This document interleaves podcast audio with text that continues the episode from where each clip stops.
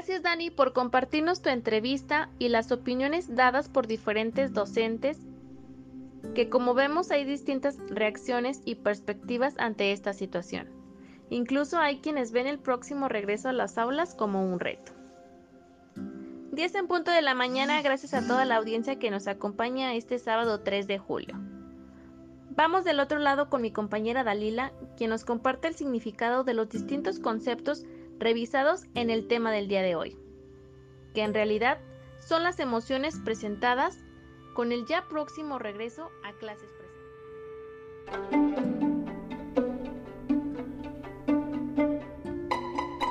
Buenos días. Gracias por continuar en sintonía con nosotros.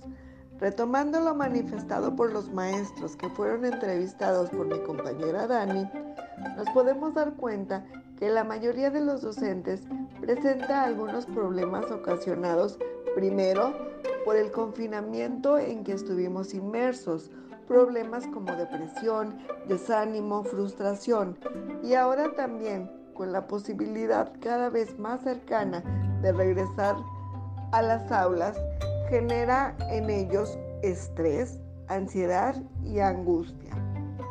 Todos hemos escuchado estos conceptos, pero ¿realmente sabemos su significado? Antes de continuar, haremos un alto para revisarlos. El estrés es un sentimiento de tensión física o emocional.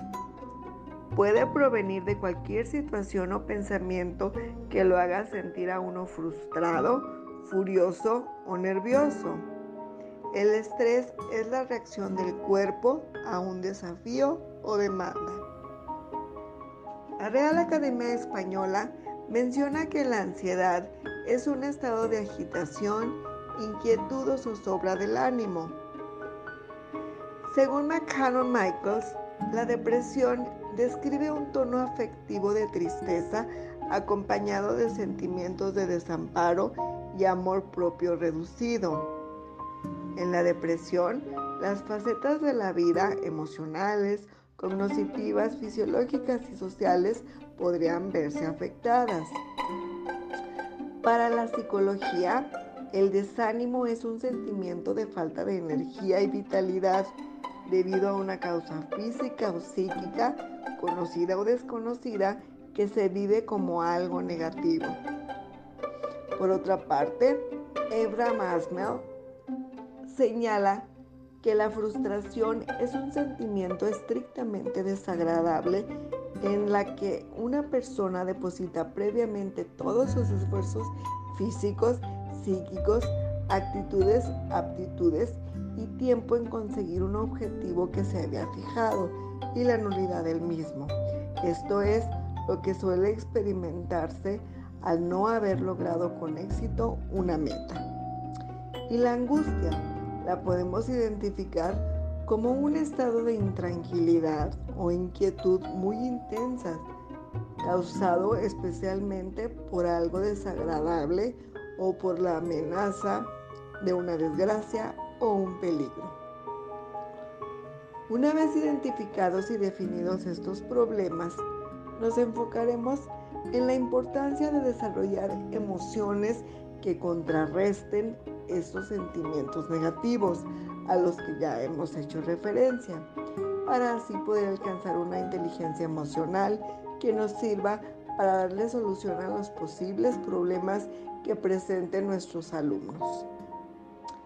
Es necesario regresar a las aulas fortalecidos y seguros para poder transmitir esa seguridad a nuestros alumnos poniendo en práctica habilidades y emociones como la autorregulación, autoconocimiento, autonomía, resiliencia, empatía, colaboración, logrando motivarlos mediante juegos y prepararlos para continuar con el proceso de enseñanza-aprendizaje.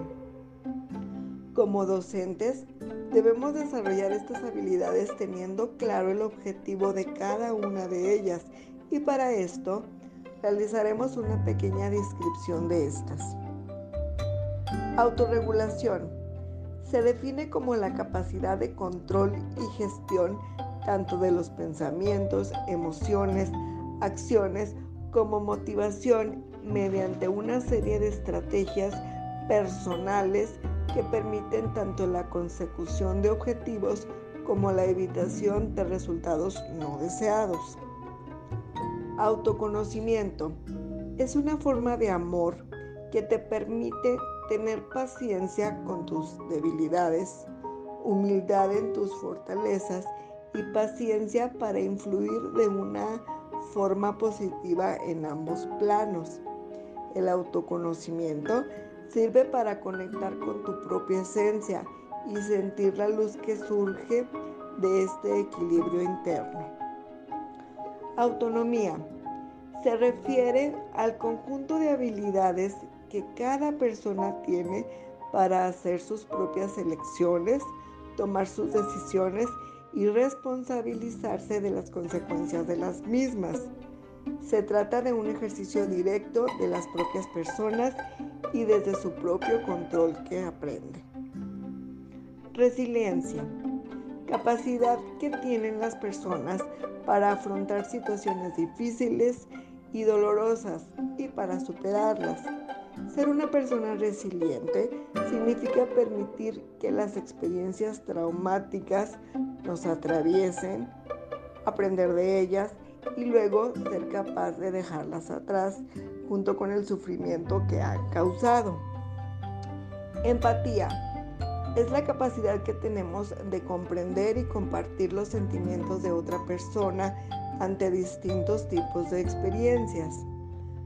Motivación.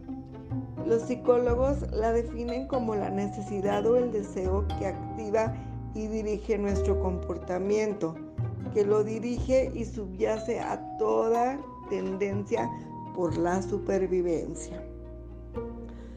Conociendo y dominando nuestras propias emociones y sentimientos, estaremos en posibilidad de ayudar a nuestros alumnos a resolver sus propios problemas. Seremos capaces de dar respuesta a cada interrogante que nos presente, tomando en cuenta que cada situación es diferente y puede llegar a tener más de una solución.